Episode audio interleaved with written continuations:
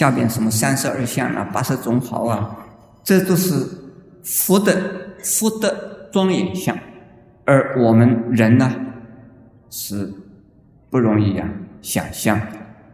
这是佛经里边讲，成了佛的人能够完成这样的佛的庄严相。可是我们每一个人呢，如果有慈悲心，他的相貌会不会看起来被被人看起来舒服一点？会不会啊？面目可憎的人是讨厌吗？慈祥的人是不是啊？很受欢迎吗？人的面孔是可以随着心转的。很多人呢，倒霉的时候要去看相，倒霉的时候去看相，这个相一定是倒霉相。你还有什么好看的？从倒霉相里头看出什么好相来？你已经倒霉了，你这个时候还要倒霉一点，把钱要花钱去给那一些算命的人、看相的人，真傻呀！你既然倒霉了，明明知道倒霉了就是倒霉相嘛，你还看什么好好看的？不过呢，他们想我倒霉倒到几时为止啊？请看相的人看一看，我什么时候能够转运呢？就是给他带来一份呢什么希望也很好。不过呢，我不想啊跟那些看相的抢生意。我劝呢，倒霉的人不要看相，要多拜佛，你的心就转变。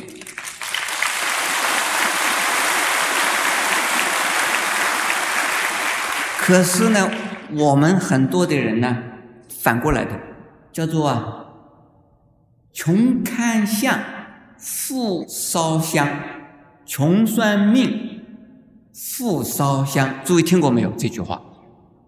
你们没有听到过的话，我现在讲的，应该听到了。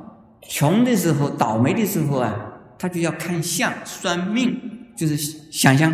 问问看，我什么时候转运？我怎么倒霉？倒霉倒霉到现在，怎么还没有转运？那富的人呢？他就还愿了。哎，我过去许的愿呢，现在这个称心如意。我春天呢，在佛前许的愿呢，在庙里头许的愿呢，我发了财呢，我一定来还愿呢。因此呢，发了财。称心如意的时候啊，到庙里去烧香去。因此，到庙里去烧香的人多半呢，不是那么倒霉的人。去算命馆里边的算命的人呢，多半是倒霉的人。因此呢，算命先生是不会发财的。你们相信不相信？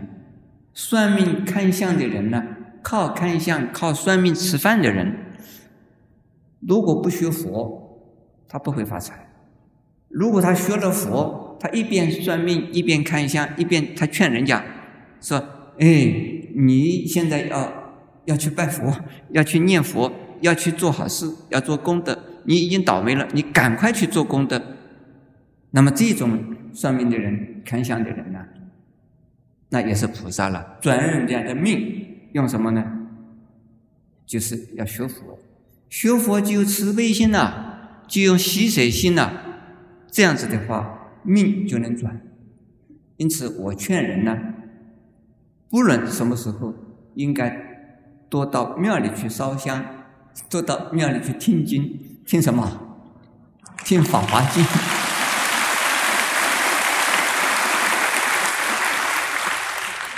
听了《法华经》，能不能够转命、转运？能不能转？命啊，是随心转的。佛的慈悲心、智慧心是大慈大悲、大喜大舍，所以他完成了什么？三十二种大人相，八十种随心好。这庄严福德无与伦比，没有办法可以跟他相比的。所以下边什么叫做是力？是无畏。四十法、十八不共神力是什么？主要是讲的智慧。是慈悲，慈悲是带着智慧，而大慈大悲呀，一定是大智大慧。这个智慧是什么样的智慧呢？这个所谓实力，就是十种智慧的力量。是无所谓啊，也是四种智慧的力量。四十法呢，就是啊，佛的慈悲和智慧对众生所运作的方法和功能。十八不共法也都是智慧的功能。因此呢，叫做悲智双运，福慧两足。这个叫做呢佛。这智慧，我就举几个智慧的名字啊，向诸位介绍。比如说，佛的知道啊，众生从哪里来，哪里去，一生又一生，一生之中是做了些什么事，清清楚楚，而且在同一个时间。知道所有一切众生过去清清楚楚，未来也是清清楚楚，这是佛的智慧，就三世一报的种种的现象关系清清楚楚，究竟是什么样的一个智慧啊？我们无法想象，但是呢？从我自己啊修行的经验来做一个说明呢，就是像一个照相机的镜头，它对着它的镜头的范围里面的所有的现象、形象，在短短的几分之一秒之间呢，就能够把当前的所有一切景象。巨细不移，因为它镜头啊本身并没有一个主观的我在那边呢计较，所以呢，在很短的时间之中，把所有的一切现象啊全部吸到摄到这个镜头里面去。那当我们呢没有自我执着、分别心的时候呢？这种智慧就出现了。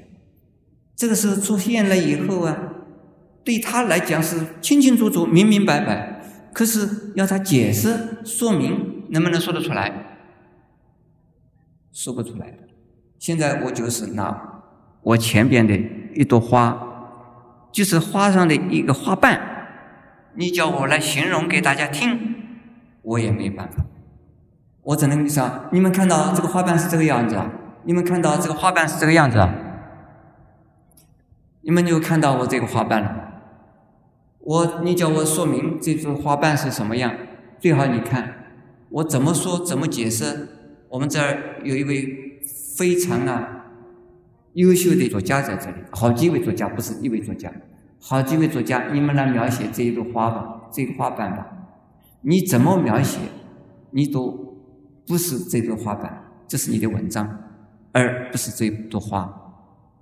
我说这朵花，哦，好香啊，好香啊！哎，有点玉兰花香，嗯，也有一点梨花香、茉莉花香，嗯，也有一点像莲花，嗯，也有一点像茶花，嗯，这个花不知道是什么花香，反正这个花就是这样的花的香，这就是一朵朵，好像是一朵兰兰花香。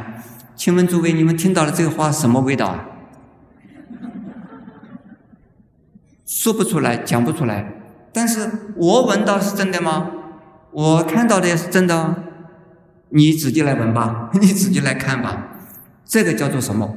不可说，不可思，不可议论，不可以说明，也不可以想象。虽然呢，他的智慧知道一切众生，同时知道所有一切众生的一切的过去、一切的现在、一切的未来。他全部都知道，但是能不能说得出来？能不能用语言表达？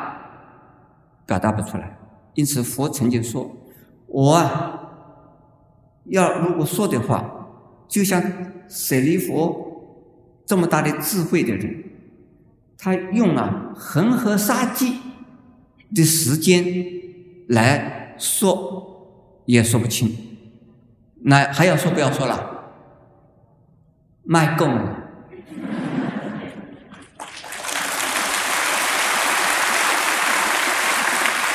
要以呀自己的真诚的心，以自己呢不偏不私，不要以主观的心来看我们的现象事物，看人看物，这个时候是真的。你看到，如果要你讲，你也是讲不出来。这个叫做什么呢？叫做如实。就是实际上就是这个样，因此要想到有佛的那么大智慧，首先呢要学到有慈悲心，要学到傻一点，不要那么斤斤计较，不要啊反应的那么快，不要以主观的自我色彩呀来判断人，来啊判断东西。人，我们常常来评论一个人的时候，说这个人是怎么好人，这个人是个什么坏人。我请问诸位，世界上啊，真正公平的说好人坏人的这种理论有吗？标准有吗？有没有？都是呢，因时而异，因人而异，因地而异，没有一定的标准。由于风俗习惯。以及呢，当时的法律说他这是公事，这是公非。事实上，真有公事，真有公非吗？说不清，最好不讲。最好以慈悲心呢来对待所有的众生，对待所有的人。这个时候，你至少心中啊不会的那么的放不下，那么的难过，那么的呀冲动，那么的苦恼。所以，有智慧的人，至少呢是对自己是有益的，而对他人呢，相对也是啊有利益的。那我们这一段呢讲到这里讲完了。